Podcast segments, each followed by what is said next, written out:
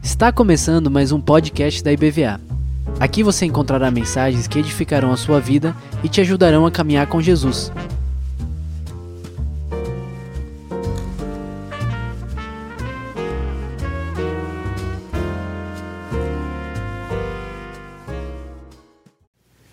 Boa noite, irmãos. Nossa, que noite. Virou, cha... Virou chavão, mas tem que ser mais forte. Boa noite, irmão. Agora sim, está com cara de crente firme, né? É, duas palavrinhas, né? Hoje minha esposa teve aqui de manhã, não estive, eu estava trabalhando no meu, meu trabalho secular, e ela assim, e ela, quando ela viu o nome do sermão que eu ia pregar à noite, sem ter vindo aqui, ela falou: Nossa, nós falamos tanto das coisas improváveis, né? O que o Espírito Santo faz sem a gente saber, né? né? Eu tinha pensado em outro sermão e de repente, essa semana veio esse, desse domingo veio na minha mente e não saiu mais. E eu não sabia de hoje de manhã. Muito bom, então essa era uma coisa que eu queria falar. A segunda coisa é que ao tempo que nós tínhamos aqui, quem já está mais tempo na igreja, o pastor Jean, lembra do pastor Jean? E durante um certo período ele foi meu parceiro na escola dominical. E todas as vezes que a gente se encontrava na escola, ou fora da escola, ou batendo papo, a gente sempre tinha um posicionamento interessante. Eu falava para ele assim: ó, o normal de Deus, o comum de Deus, o, o, o ordinário de Deus é extraordinário. E o Jean falava assim: olha, o extraordinário de Deus é que é comum. e a gente ficava nessa história. Então, quem estava certo? Os dois, né? Essa história que nós vamos contar, os dois estavam certos, né? Os dois estavam corretos em relação a isso. O comum de Deus é uma coisa extraordinária. E o extraordinário de Deus é muito frequente, é muito comum, muito comum. Então, eu quero falar de alguém que é. Nós não pensaríamos nela, nessa pessoa, se nós Vamos nos abrir, nós não vamos abrir, mas se nós fôssemos abrir o nosso, a nossa Bíblia, lá na, no capítulo 11 do livro de Hebreus, fala sobre a galeria da fé. Vocês conhecem, né? Pela fé, Fulano de Tabel, pela fé, Abraão, pela fé, Moisés e tal. Esse aqui ia passar batido, né? mas estava lá na galeria. Então eu quero falar esta pessoa, que é improvável que fosse uma heroína mas o improvável é muito provável para Deus. Deus faz das coisas improváveis coisas altamente possíveis e que se concretizam. Vamos orar. Senhor Deus, nós te pedimos que a tua graça esteja sobre nós, Senhor, sobre cada um daqueles que estão ouvindo, que nada do que seja dito aqui esteja em desacordo com os seus propósitos e com a sua palavra. Senhor, preenche-nos com o seu Santo Espírito, a fim de que nada seja dito em desacordo com isso e nenhuma compreensão seja errada, Senhor, a começar de mim. Em nome de Jesus que eu te peço e te agradeço. Amém. Então, eu quero começar. Então vamos lá. Nós vamos deixar a Bíblia aberta em Josué capítulo 2. Tá fácil de achar, né? Como é que é isso aí? Gênesis, Êxodo, Levítico, número de Vamos, Josué. Não é isso? Não. A gente aprendia na escola dominical, decorava. Eu sou do tempo que decorava. Gênesis, Êxodo, Levítico, número, Deuteronômio, Josué. Pronto, achou. Lá no Velho Testamento. Capítulo 2, deixa aberto aí. Depois a gente lê. Vamos conversar. Vamos lá. Primeira coisa, eu quero falar para vocês desse lugar. Esse lugar que hoje é só ruínas. Tem algumas casinhas em volta, tal, mas não é mais o que era. Esse lugar é Jericó, é uma cidade murada, uma fortaleza. E todo o estudo arqueológico que já foi feito no mundo, ele é um dos lugares mais antigos que já, existe, já foi constatado na face da terra, construído pelo homem. Né? Há evidências arqueológicas que Jericó é de 7 mil antes de Cristo. Como nós estamos dois mil depois, então estamos falando de, uma, de, um, de um lugar que foi colonizado há 9 mil anos atrás, né? 7 mil, num período ainda pré-histórico ou no período em que é, não havia escrita ainda. Muito bem, então Jericó está lá, e Jericó está num lugar interessante, está num lugar absolutamente deserto, que não tem nada por perto, né? Esse lugar é no deserto da Judéia, o lugar mais baixo do planeta Terra, 411 metros abaixo do nível do mar. É a depressão mais profunda que a Terra tem. E o lugar mais quente também, no verão chega a 50 graus. De tal forma que ali só moram, só vivem quem é nascido ali. Não vai o nego de fora que nem nós lá, não aguenta no verão. Não tem nem, nem turismo lá no verão. 50 graus, num lugar seco e baixo, né, de alta pressão atmosférica. Muito bem. Então Jericó está nesse lugar. E uma coisa interessante: nunca essas muralhas, até a história que nós vamos contar, nunca elas foram derrubadas, nunca elas foram é, invadidas. Era uma cidade inexpugnável como gostam de falar os historiadores. Não, ninguém nunca chegou a tomar conta de Jericó. Moravam lá as pessoas de lá, os cananeus, os jebuseus, aqueles que moravam na Palestina antiga, é, que moravam nessa região de Jericó. E ela tem uma importância muito grande para a nossa história. Essa linha vermelha que vocês estão vendo aí, que começa no Egito, é a linha por onde Moisés conduziu o povo do Egito até o lá embaixo no Sinai, depois na setinha mais em cima, atravessou o Mar Vermelho, ficaram rodando por ali, até que chega, num, muito tempo depois, 40 anos depois, eles vão encostar lá naquela flechinha de cima para atravessar o Rio Jordão. E aí Deus chamou Moisés. Ele faz um sermão muito bonito em Deuteronômio, né? Faz as bênçãos e as maldições e tal, e o povo todo ouve. E Josué estava ali com ele, e Josué passa a ser agora o líder do povo. Deus escolheu Josué, dizendo isso a Moisés, Moisés o escolheu. Então, Josué é o líder, e é o líder que está iniciando a nossa história. Eles têm que atravessar o rio Jordão, e o atravessaram sem água. Deus segurou lá na frente, lá para trás, as águas do Rio Jordão, do jeito que ele fez com o Mar Vermelho. E o povo passou a pé seco. O povo atravessou o Jordão, foi para o outro lado. E aí eles têm esta cidade em frente a eles. Então estão ali os hebreus frente a essa cidade aí que vocês já conhecem. Outro desenho né? Tá, não ficou muito bom, ficou um pouco de longe, mas dá para ver onde está Jericó ali. Né? Para cima do Mar Vermelho, que é aquele embaixo ali. Muito bem. E aí, Josué fala: Bom, como é que nós vamos lá? Ele ora a Deus, Deus coloca no seu coração e ele envia dois espias para lá. Quando abrirem a porta para entrar ou sair qualquer coisa, vocês dois entram e dão uma olhada como é que é por dentro, como é que é a fortificação por dentro, como é que são os guardas distribuídos, quantos soldados eles têm. Eles entraram lá para ver isso. Eles entraram lá e, foram e foram espias. Foram ver isso tudo, porque afinal de contas, eles tinham que conquistar aquela cidade para continuar. Então, Josué está ali, ó. Josué enviou dois espias a Jericó, vocês já conhecem. Nós vamos ler daqui a pouquinho. E eles viram tudo o que eles queriam e falaram: e agora? Como é que a gente faz?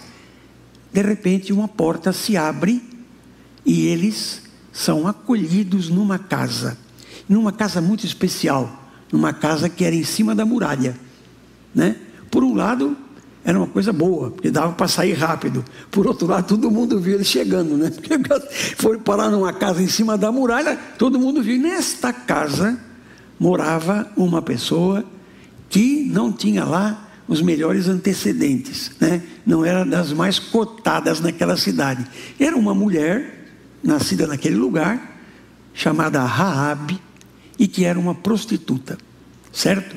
Não só uma prostituta, como ela era também uma sacerdotisa pagã do rito de, que eles tinham aí, uma religião pagã cheia de estátuas, cheia de vários deuses adorados, deuses entre aspas. Como é que a gente sabe isso? Está na Bíblia? Não, mas está na versão King James, que é uma versão feita em 1611 e é uma versão autorizada. Então eu me baseei nessa fala na versão King James, 1611. Muito bem. E aí nós vamos ler esse texto agora com vocês e depois vamos, vamos ver por que, que ela é uma heroína improvável. Eu leio no, no capítulo que eu tenho aqui e os irmãos vão acompanhando. Pode deixar esse slide aí de Setim, a cidade onde eles estavam, enviou Josué, filho de Num, dois homens secretamente como espias, dizendo: Andai e observai bem a terra de Jericó. Eles foram, pois, e entraram, depois que fizeram isso, entraram na casa de uma mulher prostituta, cujo nome era Raabe, e pousaram ali. Pousaram ali. Mas o que aconteceu? Então se deu notícia ao rei de Jericó, que era o comandante militar também, deu notícia a ele, dizer, né? Eh, mandou dizer a Raabe, Raabe, faça sair os homens que vieram até ti e entrem na, entrar na tua casa, porque eles vieram espiar o nosso, a nossa cidade. São espias, eles são de Israel, desse povo que vem vindo aí. Então, faça ele sair. Raabe recebeu uma ordem do rei, não tem como negar. Não tem como desobedecer a ordem do rei terreno dela, né? Mandou, pois, o rei Jericó dizer isso a Raabe. A mulher, porém, havia tomado e escondido os dois homens e disse para eles, está dialogando com os dois espias. É verdade que os dois homens vieram aqui, né? Então, eu não sabia de onde eles eram. Ela não, não negou. Ela conversou com eles, viu que eles eram de Israel e tal, e falou: Olha, eles vieram aqui, mas eu não sabia de onde eles eram. Eu acolhi, afinal de contas, essa é a minha profissão. Eu acolho os homens que vêm aqui, eu ganho minha vida dessa maneira, não é? Eu sou uma prostituta. Né? Havendo-se de fechar, é, é, havendo-se de fechar a porta, sendo já escuro, eles sairiam. Muito bem. Eles estiveram ali. E nesse momento que eles estiveram ali, ela os escondeu. Ela os escondeu. As casas em Israel, nessa região nunca choveu, né? E nas casas não tem telhado. É como se fosse uma laje, né? Vamos para colocar os nossos termos. E em cima secavam as colheitas. Você colhia o trigo, põe em cima para secar. Colhia o, o, o feno, põe em cima para secar né? Isso é o eirado que chama esse lugar. E também era o lugar que os judeus gostavam de orar. Ela levou os dois espias para lá e cobriu com aquilo que ela tinha lá secando. Seja lá o que fosse, foi trigo, foi feno, foi o que fosse. Ela cobriu os dois e escondeu. Falou: olha, eles já foram embora. Eu não sabia de onde eles eram. Eles eram aqui, ficaram comigo e já se mandaram. Eles já estavam na frente de vocês, eles foram embora. Se vocês querem seguir, vai por esse caminho aqui e os perseguidores foram por aquele caminho. A história de Rabi está registrada aí que nós estamos lendo, né? É uma história singular que nos traz ensinos preciosos sobre o poder transformador de Deus, né? Para a vida de uma mulher que creu com uma fé ativa e mudou a história da sua vida e da sua família. Veja, ela é uma heroína da fé. Nós vamos ver isso, né? Deus tocou no coração dessa mulher. Às vezes a gente acha, como que Deus vai tocar no coração de uma mulher que tem essa marca no passado nela, na vida dela? Uma prostituta. Outro pensa no indivíduo jogado na rua, bêbado, drogado, ou alguém que está lá em São Paulo ou aqui na Bahia também, junto com os cracudos, né? entre aspas, perdoa pelo termo, com os viciados, com as pessoas difíceis, lá no final eh, do ponto de vista socioeconômico na nossa cultura, lá embaixo Deus usa pessoas assim também. Porque o extraordinário de Deus vai no comum e o comum vai no extraordinário.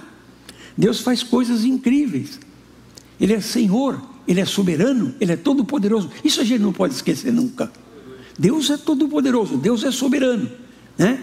Ele, essa mulher é uma mulher prostituta, que mesmo naqueles tempos era uma alma ferida, uma pessoa que morava sozinho, desprezada pela sua família. Certamente ela teria ter irmãos, teria sobrinhos, teria pai, teria mãe e não conversava com mais ninguém, porque era uma vergonha muito grande nesses tempos, e ainda é assim hoje, mas naqueles tempos era mais ainda ter uma mulher de vida fácil, entre aspas, naquele contexto histórico e cultural que era Jericó e Israel daquele tempo. Deus olhou para ela de forma muito especial, nós vamos ver isso viu seu potencial para ser um instrumento para o propósito de Deus. Às vezes aquela pessoa que você olha fala, esse aí, como é que pode um negócio desse aí? Esse aí, essa mulher, não tinha outra para Deus escolher? Não sei, eu não sou Deus, né? Deus é que sabe, Deus é soberano. Ela tem muito a nos ensinar. Às vezes uma pessoa comum que Deus escolhe vai fazer coisas incríveis. Eu me lembro de uma história que eu li há muito tempo atrás, de um grande pregador americano, eu já contei isso uma vez aqui, Mas eu tô tendo, não tem licença poética? Tem licença de professor velhinho, né? Pastor não é velho, mas professor é. Então, olha, presta atenção nisso aqui. Nos Estados Unidos, no começo do século XX, havia um pregador que andava itinerante, fazia uma tenda e em cada cidade, cidade montava a tenda dele lá, pregava, chamava as pessoas, era um evangelista. Naquela época a gente chamava de avivalista. Trazia o Espírito Santo e avivava o lugar. E ele fazia, via 40, 50 pessoas em cada cidadezinha daquela, aparecia para ali com ele. Numa cidadezinha, no norte da na, na Carolina do Norte, nos Estados Unidos, uma zona rural, de fazenda de gado, de montanha, frio, né? Ele faz uma pregação numa cidadezinha lá, convida alguém para aceitar Jesus, desce só um menino de cinco anos lá. Nossa, só um menininho, né? Só veio um, ninguém mais quer aceitar o Senhor Jesus na sua vida, transformada, não sente no coração que Deus está chamando tal. Era um batista, né? Pregava desta forma. E aí o que aconteceu? Ele perguntou para o menino: Como é que você chama? O menino falou: Billy Graham. Precisava ter descido um monte? Não, né? Bastava ele, né? O único ser humano que pregou em todos os países da terra até hoje, até na Coreia do Norte ele já foi. Até na Rússia comunista ele teve lá. Então, Deus faz o que ele quer, do jeito que ele quer. Ele escolheu essa mulher. Ele, olha, você, eu estou vendo em você aí um potencial para um projeto que eu tenho aqui, certo? Aí está uma fotografia, bem, uma pintura, né? Bem para você ter uma ideia de como é que era o jeitão dela. Claro que eu não sei se a cara dela era essa, né? Mas o jeitão era esse. Ela era conhecida como uma prostituta pagã, sacerdotisa de uma religião idólatra. Esse é o comentário da Bíblia King James, como eu já falei. Sua casa estava construída sobre o muro, já falei. Por sua posição estratégica, sua casa servia como pousada para os viajantes. O cara ia lá, né, na casa das primas lá e ficava lá e depois saía, certo? E ela recebeu em sua casa os dois espias e ela, isso aqui eu quero que vocês prestem atenção, ó. Ela compreendeu o que estava prestes a acontecer em sua cidade. O que, que vai acontecer com essa cidade? Ela era uma mulher perceptiva. Nessas alturas eu vejo na vida dela o toque do Espírito Santo, como tem na sua e na minha. Né? Perceptiva, inteligente, antenada, ligadona, linkada, né, como diz agora, está linkada com o que acontecia à sua volta. E o que estava acontecendo à sua volta? Ela sabia que vinha vindo um povo fugido do Egito, que Deus tinha aberto o mar vermelho. O Deus deles, o Deus de Israel, abriu o mar vermelho. E eles passaram. E depois fechou e morreu o exército de Faraó. E depois, mais para frente, abriram o Jordão. E eles passaram. E ela, ela viu, ela sabia disso. Isso era comentado. E na cabecinha dela, Deus já estava trabalhando, colocando esses dados ali. Então, ela vai receber esses espias e depois ela vai liberá-los para que eles não fossem presos. Depois que a turma que ia buscar, queria prendê-los, foi embora, ela soltou, agora vocês vão por aqui, se escondam no, no, mato aí, eles vão te procurar por três dias. Se não te achar, você pode seguir viagem, que eles já voltaram. Eles vão procurar no máximo três dias. Eu sei porque é sempre assim. Muito bem. Então a mulher havia tomado e escondido os dois homens, e é verdade que os dois homens vieram a mim, porém eu não sabia onde eles estavam. Havendo-se de fechar a porta, sendo já escuro, eles saíram, não sei para onde eles foram, né? Ide após eles, depressa, para você alcançar. Ela, porém, os fizera subir ao eirado e os escondera entre as canas de linho que havia disposto em ordem no eirado. Será que eu tenho um slide disso? Aqui ela está conversando com eles dois, né? E aqui ela os escondeu embaixo das canas de linho, que é uma plantação que existia no Oriente Médio abundantemente naquela época. E lhes disse: agora isso, ó, abre o seu ouvido. Bem sei que o Senhor vos deu esta terra. Como que ela bem sabia? Eles não tinham nem conquistado ainda. Mas olha, presta atenção. Eu sei, eu sei bem, eu tenho convicção que o Senhor vos deu essa terra e que o pavor que infundis né, caiu sobre nós e que todos os moradores dessa terra estão desmaiados, amedrontados. Ela sabia, todo mundo sabia, ela também. Né? E aí, que mais? Porque temos ouvido que o Senhor secou as águas do Mar Vermelho diante de vós quando saís do Egito, e também o que vocês fizeram com aqueles que encontraram no caminho, seus adversários, como os amorreus, Seom e Og, que estavam além do Jordão, e vocês destruíram todos.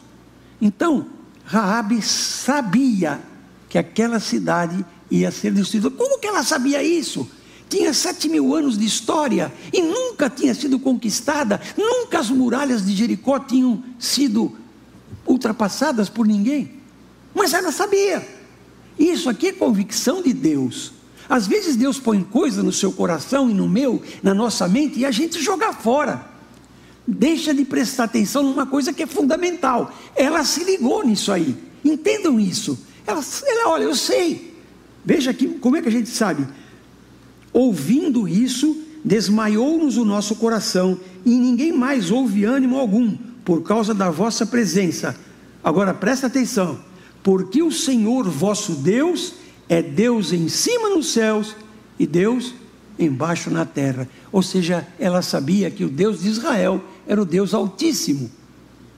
Quem que colocou isso no coração dessa mulher, se não foi o próprio Deus? Ela é uma sacerdotisa de uma religião pagã, cheia de estátuas, cheia de, de, de coisas, de cultos, mais diversos rituais. Pagã e prostituta, como é que ela sabia disso? se não foi a obra de Deus na vida dela?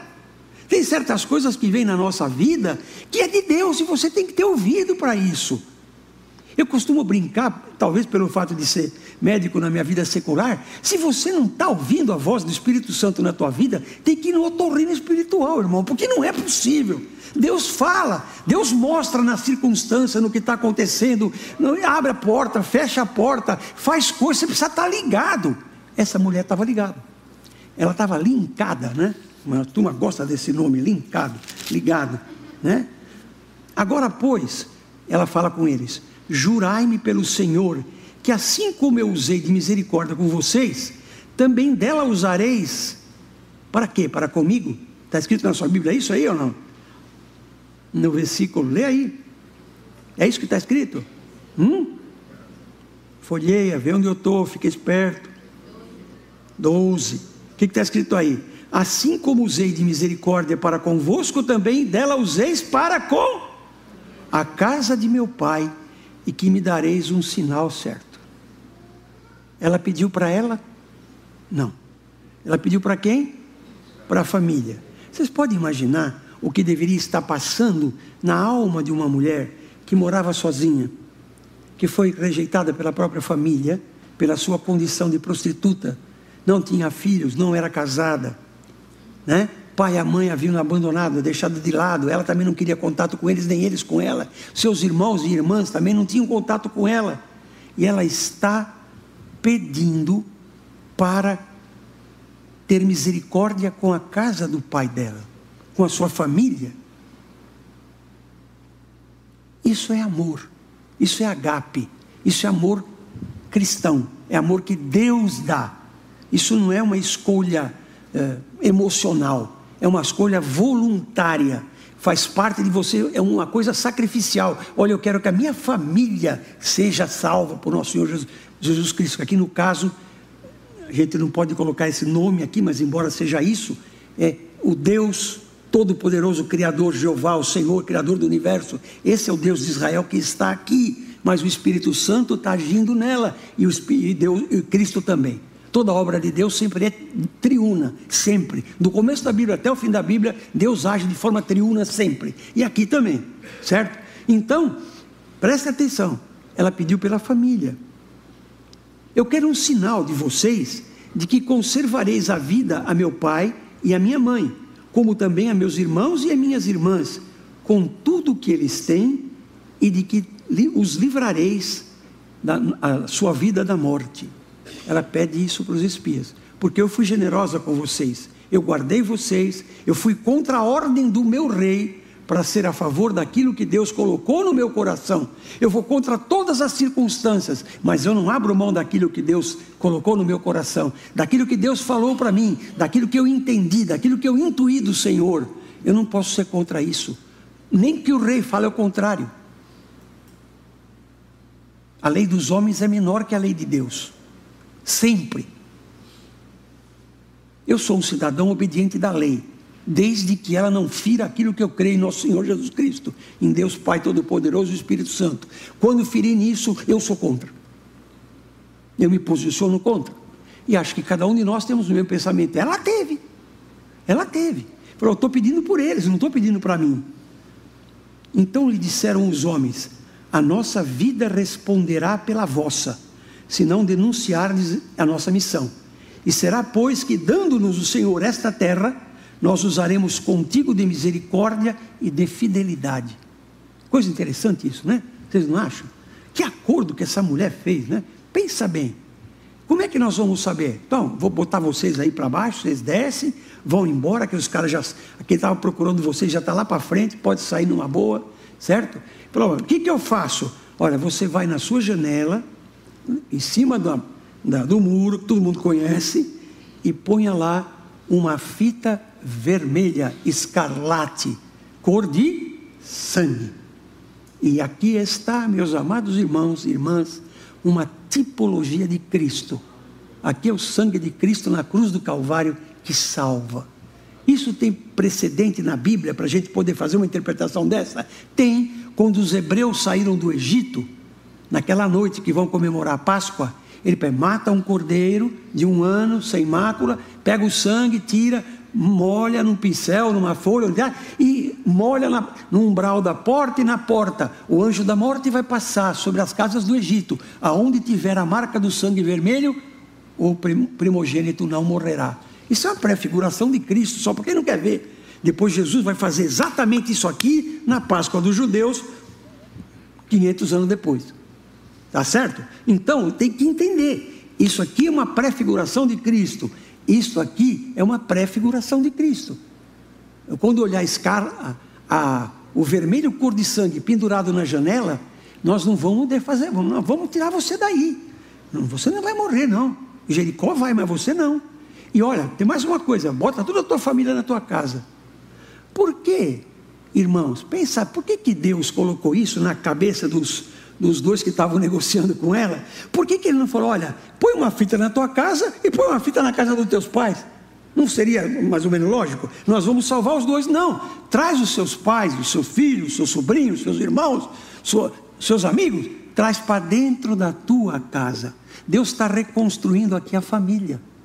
Traz o seu pai, sua mãe, que te, não querem você, que é uma prostituta. Traz os seus irmãos que te rejeitaram com vergonha. Traz suas cunhadas, seus cunhados, os seus sobrinhos. Traz tudo para cá.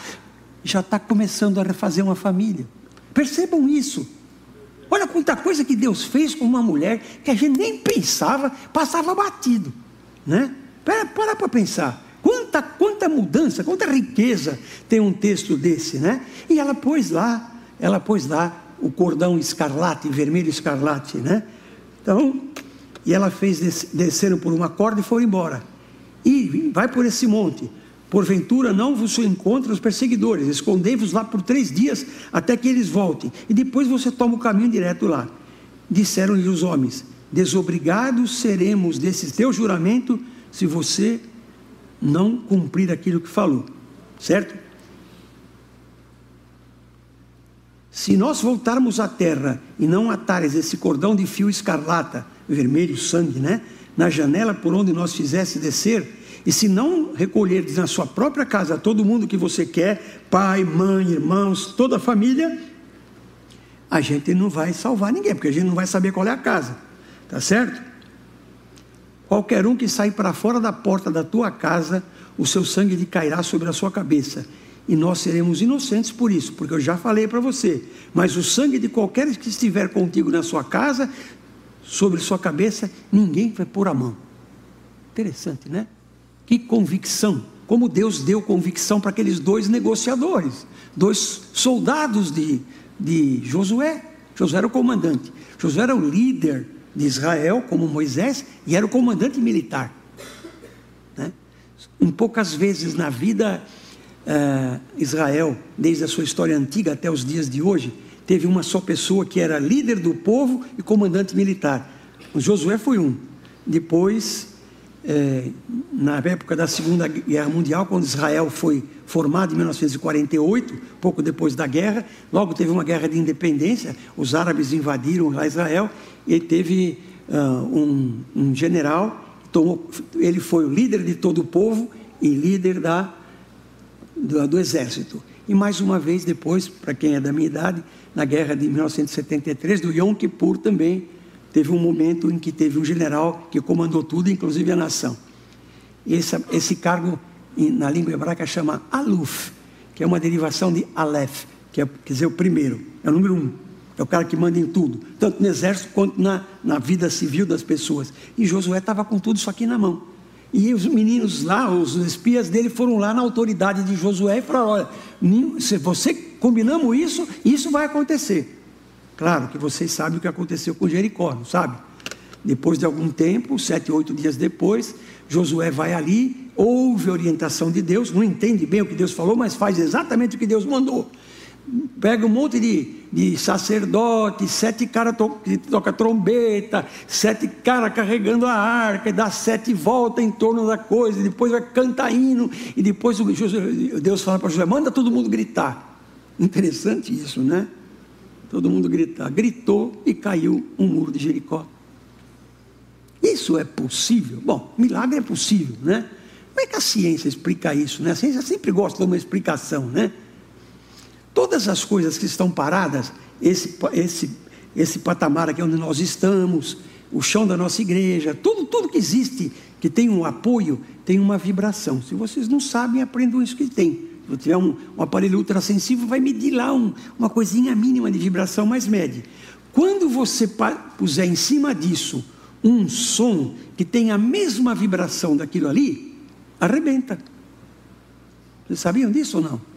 Sim, sabia. Os músicos, que nem ele, ali sabe que tem um, um vidro que tem uma certa uma vibração, ele tem uma nota aguda lá em cima, um violino muito lá em cima, uma guitarra muito lá em cima, pode arrebentar o vidro né? entra na mesma, na mesma vibração. Tem precedentes na história, tem pós-cedente, não precedente. Napoleão foi atravessar uma ponte que separava um rio entre a França e a Alemanha, e a marcha dos soldados batendo o pé e cantando entrou no ritmo que era exatamente a vibração daquela ponte, e a ponte ruiu. Isso é um fato conhecidíssimo, é um fato histórico. Né? E aí também foi um fato histórico. A ciência explica isso assim. Nós não precisamos dessa explicação. Deus faz o que Ele quer quando Ele quer, acabou. Não tem que ficar explicando nada para a ciência. Né? Não precisa buscar explicação científica. Eu creio no milagre de Deus. Eu, eu, eu, creio que um peixe grande engoliu Jonas. Agora, se falasse que Jonas engoliu o peixe grande, eu também ia crer. Apesar do esôfago dele ser desse tamanho, eu ia crer. Porque é milagre de Deus, gente. Isso aí não tem. Eu não, eu não preciso de explicação nenhuma para isso. Milagre acabou. Eu já vi muito milagre na minha vida. E vocês também, né? A minha própria salvação é um milagre. Senão eu estava perdidão. Né? Eu tinha ganhado um carimbo do meu passaporte direto para o inferno sem escala. É a graça de Deus que mudou isso. Não é? Aceitei o Senhor Jesus como meu Senhor e Salvador pela graça. E aí, olha, quebrou tudo. E o que, que eles fizeram? Antes de destruir os muros, pegaram um, um mini exército, entraram lá, batalharam, tiraram a, a Raab, o Tata, Tatita, tá, tiraram os, os, o avô, os primos, tudo, e foi embora. E os pertences deles todos. Israel cumpriu, Josué cumpriu aquilo que eles dois, os espias, tinham acordado. Foi uma palavra selada. Deus estava olhando para aquilo ali. E aí termina a história? Não.